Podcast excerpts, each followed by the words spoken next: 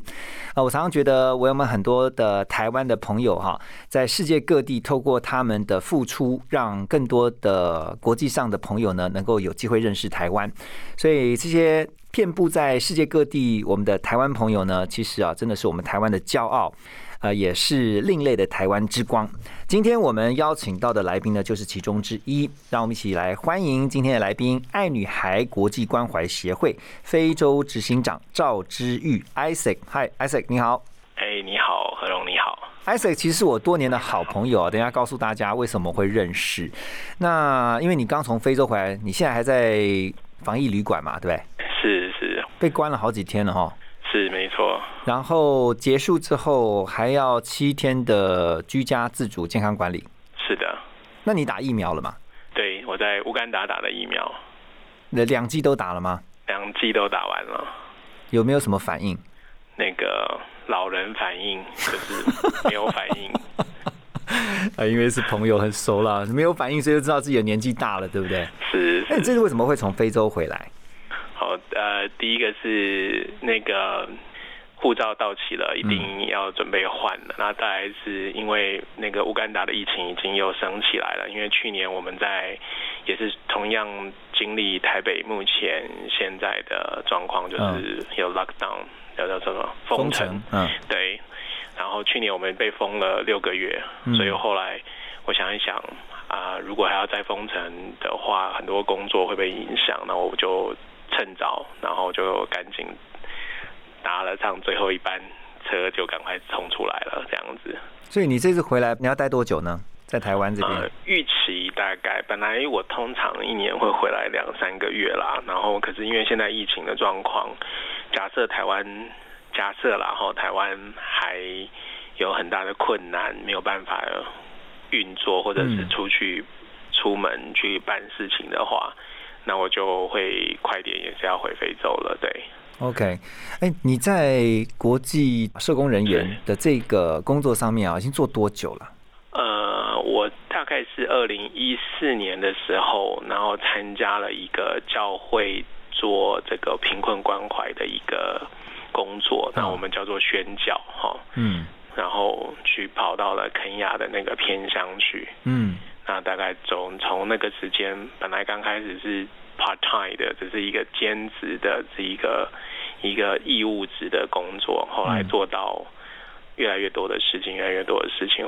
后来过了二零一五年之后吧，就是就变成一个全职的工作了。啊，这个全职是时间，还不一定有钱。嗯，啊，有做了一年，大概没有钱的工作之后，发现不行，然后就就还是做全职，对，全职对。OK，所以你说从二零一四，然后今年如果二零二一，已经七年的时间了。是我等一下真的我要帮大家问一下哈，为什么你刚刚提到嘛？其实做国际社工。它是一个比较辛苦，而且相对起来啦，它是比较辛苦，而且你是在非洲啊，长期在关怀非洲那边的很多的事情的。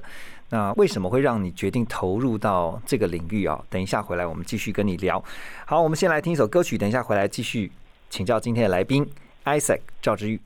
欢迎大家继续回到幸福联合国，早安，我是主持人何荣。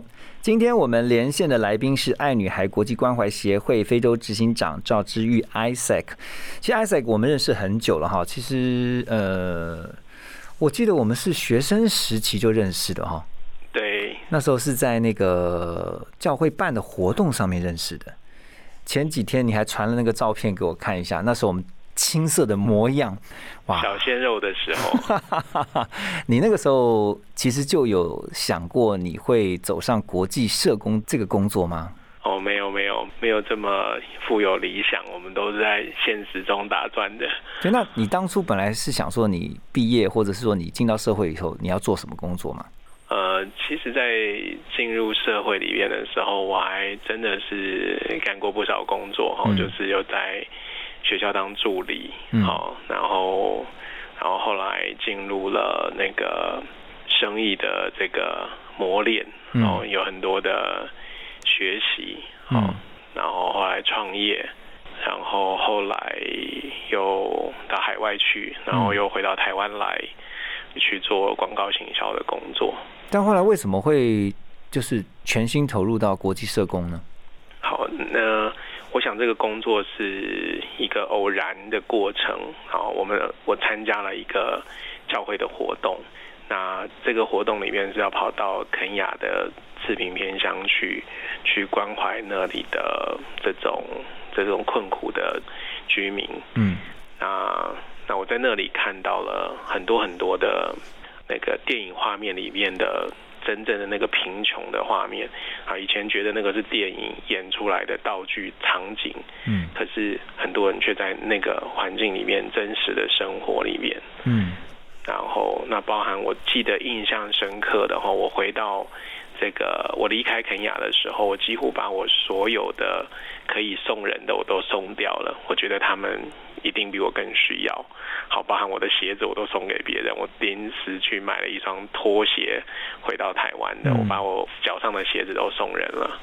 哇，对，那所以你那时候很震撼。可是大概一般人的反应就是回来我就继续工作，可是你却决定要全心投入在国际社工，为什么？嗯，其实是是一个。演化的过程哈，我当初并没有觉得说我会投入这个工作，只觉得，哎，可不可以再多做一点？可不可以再多做一点？可不可以再多做一点？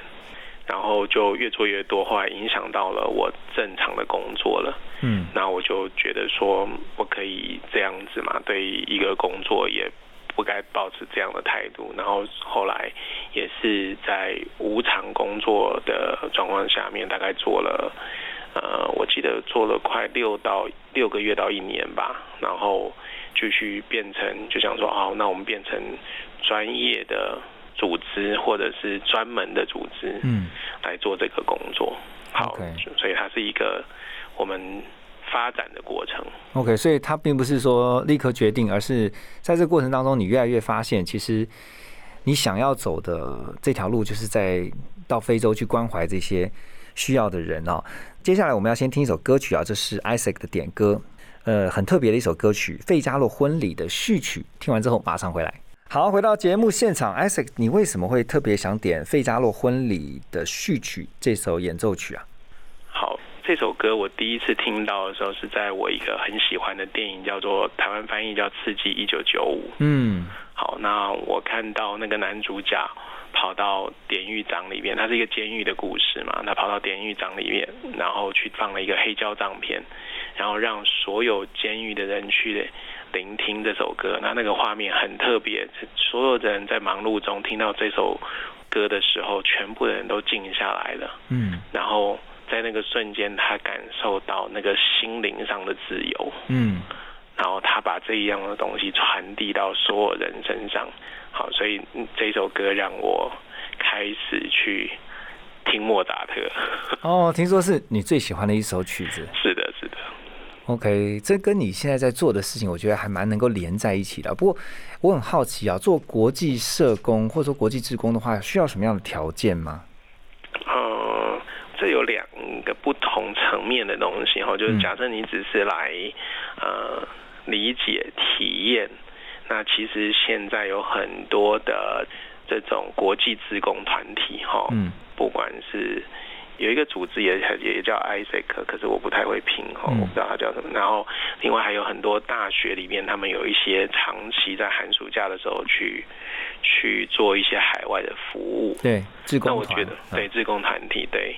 那我们现在目前已经因为长期在那边，包含我们人在那边变成一个呃发展型的组织，好，我们叫援助发展型的组织，嗯，然后做我们叫 NGO，好，那所以我们在做这个工作里边的时候，都有一个短中长期的规划，嗯哼，好，那所以目前现在的整个市场上面，好，或者是你会看得到的这个目前的呃服务上面，你可以看得到这两种形态，那你可以选一种加入。那专业的组织大概目前都会要有一个技能，好，如果你要长期待的话，好，超过超过六个月到一年的话，那他会期待它是一种专业的工作。嗯，那有的有农业，有的有工位，有的有行销，有的有甚至啊，有的也有 IT 的哈。其实它跟一般的工作其实是一模一样的。只是你在国际上工作，对不对？就是在你呃服务的区域嘛。那你是在非洲，然后在是乌干达。我很好奇，你家人对于你做国际社工的反应是？呃，其实刚开始大家都不理解啊，为什么你好好的台湾不帮啊，跑到非洲去帮别人？嗯，哦，那那这个是我个人常常对遇到，不管是朋友或者是自己的家人遇到的挑战或问题。好、那你怎么回答？呃，我觉得那个就是一个感动吧，就觉得说在那边是全世界最贫穷的一群人，嗯然后那你看到那个需要的时候，是那种很基础、很基础的需要，嗯然后好像觉得呃你你你身上拨一小块，甚至零钱就可以喂饱他们的一餐呢。嗯好像很多次贫的家庭，他们一天其实都不到三块美金，一百块台币，所以可以养活全家。你会看到，哎，我好像也许可以做什么，可是当真的走进去的时候，才发现，哇，这是一个非常庞大的一个深洞。是哦，然后就那也没有觉得恐惧的或者害怕，就是不断的在尝试，不断的在尝试去去改善，把我过去的工作经验的那个管理的流程投射在现在目前的工作里边，就是改善流程嘛。OK。对，好，等一下回来，我们要继续请教 Isaac 啊，就是说你现在做的是爱女孩国际关怀协会，那这个协会主要是在做什么样的一些事情？我们先休息一下，马上回来。好，回到幸福联合国，我们继续跟今天来宾 Isaac 聊哦。你现在在做的爱女孩国际关怀协会，主要在呃从事什么样的一些内容呢？我想就是从协会的名字“爱女孩”嗯好、这个过程是我们过去在非洲的工作是做布卫生棉，教导非洲的女生做自己的一块布卫生棉。好、因为整个非洲的撒哈拉沙漠以南的那个赤贫的比例是全世界最高的，而且是最经济最困难，哈、整个环境是最艰难的地方。嗯那我们过去的五年里边，然后呃接触到了大约十五万左右的妇女。好，那我们在很多的地方看到他们是家庭经济的来源，可是他们手上的工具不仅不足，而且遇到生理期的时候嗯是是没有办法工作的。嗯哼没有办法就学的，那没有办法工作，没有办法就学，不仅在工作上她会没有办法养活自己，没有办法就学的女孩，她会没有办法跟同样相同在呃年纪的男孩子在学校竞争，嗯所以他们在经济上，在生活环境上一直是处于弱势的。嗯那爱女孩协会除了看到这一个爱女孩这个计划吼，那除了看到这些妇女的需要，我们也看到很多次贫偏乡的这个劳动力几乎都是妇女了。然后他们又要养家，又要带小孩，还要在农田里边的农务，等一下，那我问一下，那那男性在干嘛？这个是一个很好很好的问题，这个是所有的人都在问的。对，我们男人呢？好，嗯那是一个父权的社会，嗯男人会在树底下那个当长舌工，哈，然后然后去指挥，而且而且女性的社会地位是很低很低的，嗯。他们会呃，男人可能会要他们在婚姻的状况下面的时候，男人会用这个很多的牛羊去把他的老婆从他的原生家庭里面好像交易过来的，嗯。那那为了要把这一个债务还清，因为他的牛羊可能是借的，他的太太变成了另外一个，好像一个抵押交易抵押品，对对这个这个过程，然后就是它变成是一种交易，而且在文化上。妇女自己也被认同。好，曾经有一个我们在援助组织的故事，哈，就是罗安达有一些帮助妇女在这个社会地位提升的这个过程，他们希望消除这个交易、这个婚嫁的这一些牛羊的过程。嗯，可是反对最大的人。好，就说你本来要十只牛，你才可以娶一个女人嘛。嗯他们现在比如说希望免除这个东西，结果当地的妇女集合起来反对这件事情。妇女集合起来反对啊？好，为什么你知道吗？嗯，他们认为我本来还值十只牛，现在什么都不值钱了。哇，听起来好好难过啊。对，这个是整体的认知跟社会文化的这种交错在嗯现在的世界里面，我们还很难想象。说，所以你们现在在做的事情是可以改善这样的现象吗？呃，我们会用工作，嗯好像我们在这个目前现在的这个活动里面，其实比较多的工作是女性帮助女性。嗯好，不管是我们的工作伙伴，或者是从海外来的这一个管理阶层的这个工作人员，好，多半都是女性。嗯那我们是用女性影响女性，那可以让当地的人感受说，你看我们在啊、呃以台湾来的这一些女性们，她们是一个领导者，是是一个对组织有影响力的人。可是这边的我们特别在乌干达会有个很特别的状况，他们遇到男士或者他们视为尊长的时候，他从远远的你会看到，好像宫廷剧一样，两步之前就跪下来，然后走到你前面，然后跪行到你前面去跟你问好。哇，那它是一个很部落形态的一种文化的礼仪。嗯，而且是很长期的，所以这个也必须要透过长期才有办法改善。哦，是的，是的。那我觉得，呃，其实刚刚听到你的描述哦，真的生活在台湾的我们很难想象，真的一定要到了实地，你看到你才会真的觉得像你刚刚所形容这样的震撼哦。但我相信，其实在这个过程当中，一定有很多不为人知的故事，就是特别是很辛苦的地方，或者甚至是不是有一些危险啊、一些风险。等一下回来呢，我们继续请教今天来宾 Isaac，马上回来。好，回到幸福联合国，继续跟今天来宾 Isaac 聊。我觉得你在外面，你说你现在几乎一半的时间其实是在海外嘛，哈，那会有危险吗？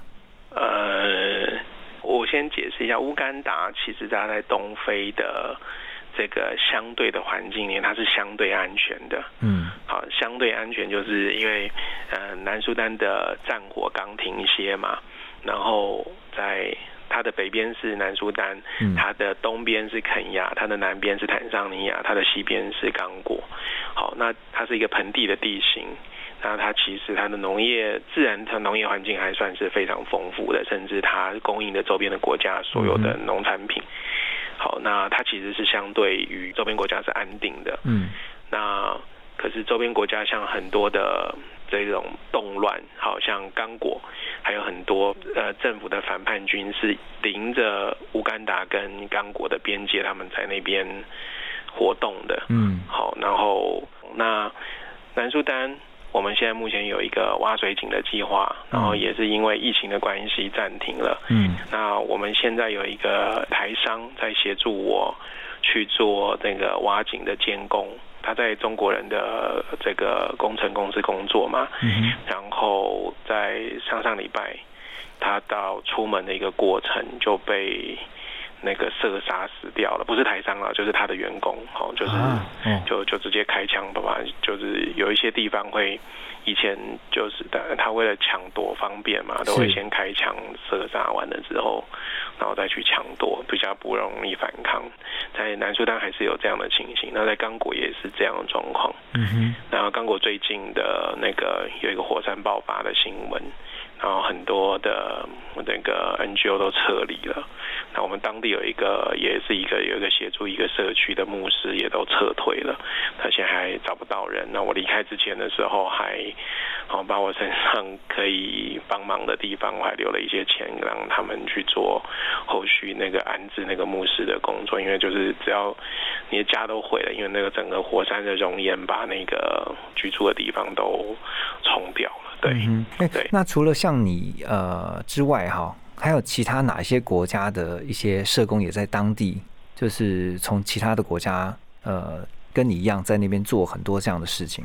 呃，其实，在乌干达，在因为乌干达我刚刚提到说，它其实是相对政治环境安定的地方嘛。那其实全世界的组织，包含联合国，都在那里。哦，对，OK，就是我们做不同面向的工作嘛，嗯。啊，有一些人做呃做一些项目，那有一些人做就跟一个社会的分工一样，嗯，哦，都有不同能量的组织在那边一起协作这样子。OK，我了解，等于就是呃一群有能力的专业的这群社工人员进到一个需要呃不管是资源或是人力啊都需要协助的这样的一个国家或地区。然后透过你们，让这个地区的人民的生活能够得以改善，哈。是。好，等一下回来，我相信其实，在这么多年国际上的这个工作，我认为除了增加你的所见所闻之外，一定有很多的领悟。啊，广告之后呢，回到幸福联合国呢，我们继续跟今天的来宾 Isaac 聊。欢迎回到幸福联合国。今天我们的来宾 Isaac，其实他比起我们一般的听众朋友来说啊，他看到的世界是比我们更多的。我刚刚一直很好奇，想要问 Isaac，就你也提到了，虽然说你现在所处的乌干达，它相对来说是安定的，但它周边，包括也许有一天乌干达其实也会面临到呃一些不确定的状态。为什么你们还会前不后继的会想要进到这样的国家或地区？应该说，我们都想把一件事情做好嘛，然后会发现这样的事情可能在那个角落、那个地方，好像我们不做，没有人做了。然后他会回到那种，就像呃我们在的地方哈，我们是一个疟疾的高风险区，嗯，然后 HIV 的高风险区，那那边有很多的生活习惯，好吧，很多孩子可能因为没有干净的饮水就死掉了，嗯，哎，我就觉得这件事情可以做一些改善嘛，好，那我常常的跟朋友好。不管是开玩笑讲还是认真讲，我觉得我今天在赎罪啊，把我以前做的不好的事情，嗯，现在透过这个方式把它赎回来哈。嗯，所以我觉得，哎，你会看到生活的改善，孩子不再拉肚子了，然后，嗯，就是就是很具体的改善，你会看到那个结果，那会很不要讲说帮助别人啊，也很激励自己，说哇，我们做到了一件可能。未来的十年、二十年不会有人进来的事情，可是我们做到了。我刚听你讲的时候，我就想到德雷莎修女曾经讲过一句话，就是在别人的需要上面看见自己的责任啊。但虽然我们没有这么的这么大的责任，但是透过你刚刚的呃描述，我觉得在你的人生当中，因为这一份国际社工的工作，一定有很大的启发或者是获得，对不对？想对自己的生命的扩张，然后去了解这个世界上面原来有这么多不一样或者是不同生活处境的人，然后他对他自己生命的彷徨或者是不安，嗯好，就像我们面对现在的疫情这样的状况，其实我们对那个明天是不太确定的，嗯哼，好是没有是没有根的。好，我看到他们在一般的生活里边就遇到很小的问题，就放弃，或者就埋怨，好，或者就做了一个比较不好的选择。嗯，那其实还有很多很多的可能，可以把这件事情做得更好，然后更有价值。嗯，然后在我们的过去的生命里边，或者是我们生活的经验里边，我们知道，譬如像现在在农业的过程里面，我以前也觉得哦，农业就是农业嘛，就是照操作。可是当我了解现在的农业遇到对环境跟自然的灾害的时候，我就发现说哦，原来我要学的不是呃工业化的农业，是自然农法。嗯嗯。那这个自然农法里面，我我有了解到哦，大气循环、永续发展。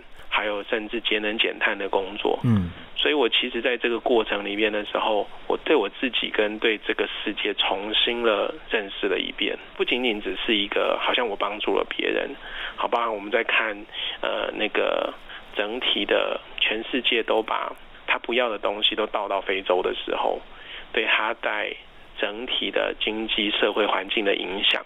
然后这件事情，我们看到我们台湾的发展的时候，去年的时候，我看到台湾的有一阵子在收全世界的垃圾，嗯，我心里想说，完蛋了，台湾在沉沦了，嗯，以前不会觉得这件事情，我有想不想对这件事情做比较多的批判，可是我就看到说，完蛋了，我们有没有往上走的力量？嗯嗯，我最后想问的是，你在做的事情是不是你现在觉得幸福的来源？